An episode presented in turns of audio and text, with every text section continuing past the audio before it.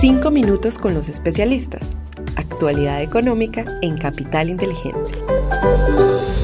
Hola, un saludo muy especial para todos. Hoy es martes 22 de agosto de 2023. Somos Susana Arenas y quien les habla Juan José Ruiz y les damos la bienvenida a nuestros 5 minutos con los especialistas. Este es el podcast donde analizamos semanalmente la actualidad económica y es realizado por la Dirección de Estructuración en Mercado de Capitales de Bancolombia y el equipo editorial de Capital Inteligente de Bancolombia. Los datos económicos más importantes de la semana. Muy bien, comenzamos este episodio contándoles que los mercados globales siguen ajustando expectativas sobre crecimiento y tasas de interés, dando continuidad a la volatilidad en los mercados, tanto de acciones como de bonos. Las altas tasas y la expectativa de que se mantengan así por un largo periodo impactaron las valoraciones de las acciones a nivel global. Hacia el final de la semana, la noticia de la solicitud de protección por insolvencia del desarrollador inmobiliario chino Evergrande reforzó el sentimiento negativo. A nivel local, el PIB del segundo trimestre creció 0,3% anual, resultado que contrasta con el 3% registrado en el primer trimestre del año. En cuanto a los datos económicos de la semana, este miércoles 23 de agosto se publican los permisos de construcción en Estados Unidos y el jueves 24 las nuevas peticiones de subsidio de desempleo y el balance de la Fed. Desempeño de los mercados internacionales. Ahora les compartimos tres datos relevantes de los mercados internacionales la semana pasada. Primero, el dólar medido a través del índice de XY aumentó en 0,5% hasta los 103,4 puntos.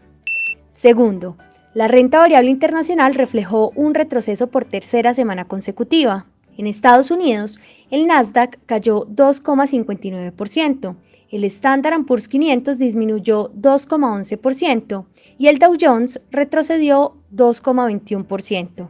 Estas caídas semanales se extendieron también a Europa, Japón y países emergentes.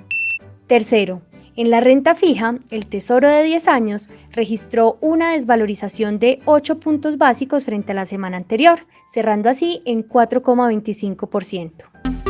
Desempeño de los mercados en Colombia. Bueno, y ahora les compartimos tres hechos relevantes del mercado local durante la semana pasada.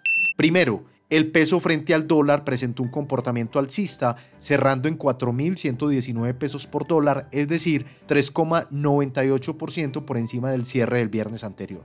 Segundo, la renta fija registró comportamientos mixtos. La curva de TES en pesos presentó una desvalorización de 34 puntos básicos en promedio, mientras que la curva en registró una valorización promedio de 5 puntos básicos en los títulos de 1 a 10 años, mientras que las referencias de más largo plazo se desvalorizaron en promedio 7 puntos básicos.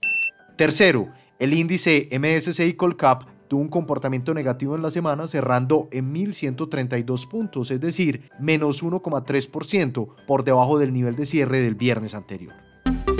Desempeño de los fondos de inversión colectiva.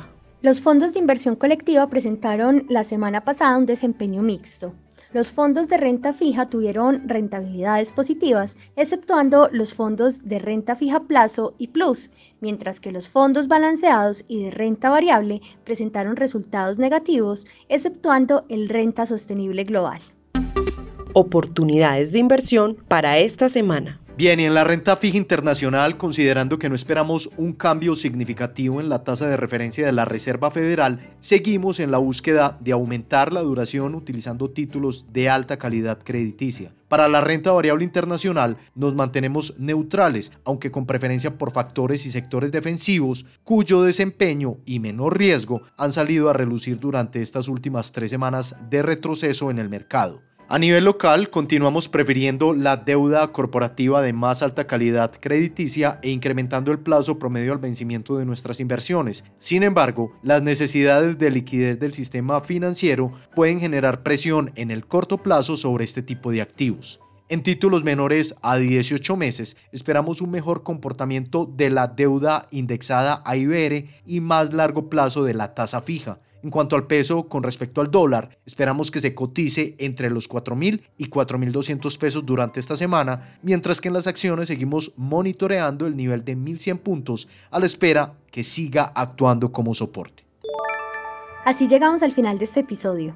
Y si les gustó, les invitamos para que nos dejen una calificación de 5 estrellas en Spotify y en Apple Podcast. Si quieren recibir este informe semanal a sus correos electrónicos, pueden inscribirse en el enlace que encuentran en la descripción de este podcast.